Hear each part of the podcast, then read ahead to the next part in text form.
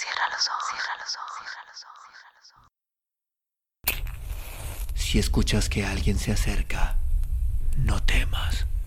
Todo estará bien.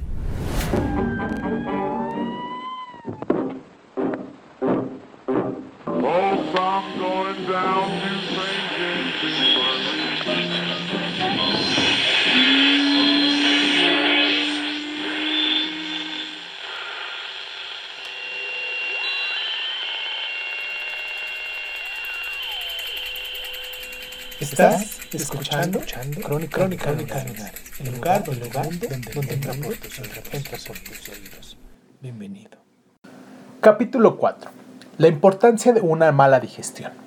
En la biosfera actual hay muchos organismos pluricelulares, es decir, compuestos de células de diferentes tipos organizadas en tejidos. Son los animales, los vegetales y los hongos, pero estas células no son como las bacterias y las algas azules, los procariontes, sino más bien como las de los otros organismos unicelulares llamados protistas. Y perdón por el nombrecito. Los protistas incluyen a, los nuevos protoosos, que quizás os suene más. La diferencia está en que estas nuevas células llamadas eucarióticas tienen membrana celular, dentro de la cual se encuentra el ADN y también poseen unos orgánulos en el citoplasma, es decir, entre la membrana nuclear y la membrana celular.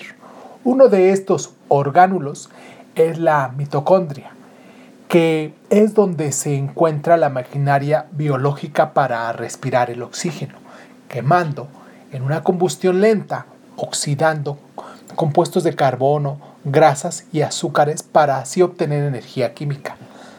Los vegetales, por su parte, tienen además cloroplastos, con clorofila dentro para realizar la fotosíntesis y generar materia orgánica.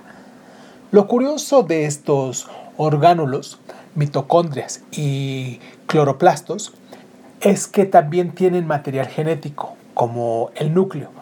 ¿No es raro? Una explicación que se ha dado es la de que unas bacterias que ya tenían membrana nuclear, aunque no se sabe muy bien cómo la consiguieron, ingirieron, pero no digirieron a otras y se quedaron dentro de la célula del depredador, de la que pasaron a depender, colaborando al mismo tiempo en la medida de la nueva célula compuesta. Así, unas bacterias de vida libre que respiraban oxígeno, o sea, que eran aerobias, se convirtieron en las mitocondrias cautivas de una célula compuesta y otras bacterias que vivían por su cuenta y que realizaban la fotosíntesis. Del estudio de las cianobacterias pasaron a ser los cloroplastos del nuevo consorcio celular. También se dice que unas bacterias muy nadadoras, llamadas espiroquetas, se convirtieron en los cilios y los flamegos que impulsan a algunos protistas y también a nuestros espermatozoides. E incluso podría tener el mismo origen los filamentos o fibras de uso mitótico que hacen posible la división celular o la mitosis, ya que por ellos se separan los cromosomas en dos lotes exactamente iguales. Esta teoría se llama endiobiosis y su principal defensora fue la estadounidense Lynn Margulis, ya citada a propósito de Gaia. La endosimbiosis es además una teoría que contradice la idea fundamental de Darwin, la de la selección natural. Según esta, los cambios evolutivos son pequeños, productos de mutaciones de efectos mínimos y fruto de azar, y solo su acumulación a lo largo de la inmensidad del tiempo geológico bajo la constante supervisión de la selección natural produce grandes resultados.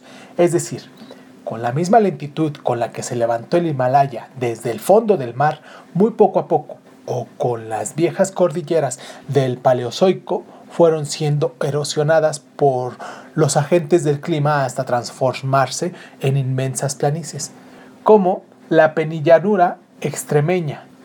Así, una bacteria podría haber ido modificándose muy despacio para terminar, después de más de 1500 millones de años de evolución, convirtiéndose en un protista. Pero la teoría de Margulis dice que no fue del todo ese modo como aparecieron las células complejas, sino por la fusión de células simples. Claro está que Darwin desarrolló su teoría para explicar las adaptaciones de los animales y de las plantas y no pensaba en los microbios, por lo que es en este terreno de los organismos pluricelulares donde debe de ser contrastada. Pero eso no le quita importancia a los microorganismos, que fueron los únicos seres vivos durante muchísimo tiempo y que continúan siendo los más abundantes de la biosfera. Todo lo que se diga poco de la importancia de este paso, de la transición, desde las células sencillas hasta las células complejas.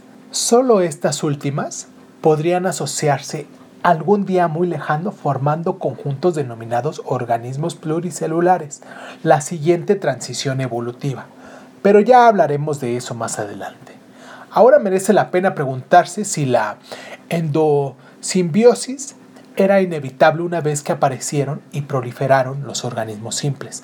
Tal vez haya mucha vida sencilla por ahí, en la galaxia, pero puede que la endosimbiosis no sea tan frecuente y no abunden los planetas con células complejas. Quizás tuvimos mucha suerte los organismos pluricelulares con esta mala digestión.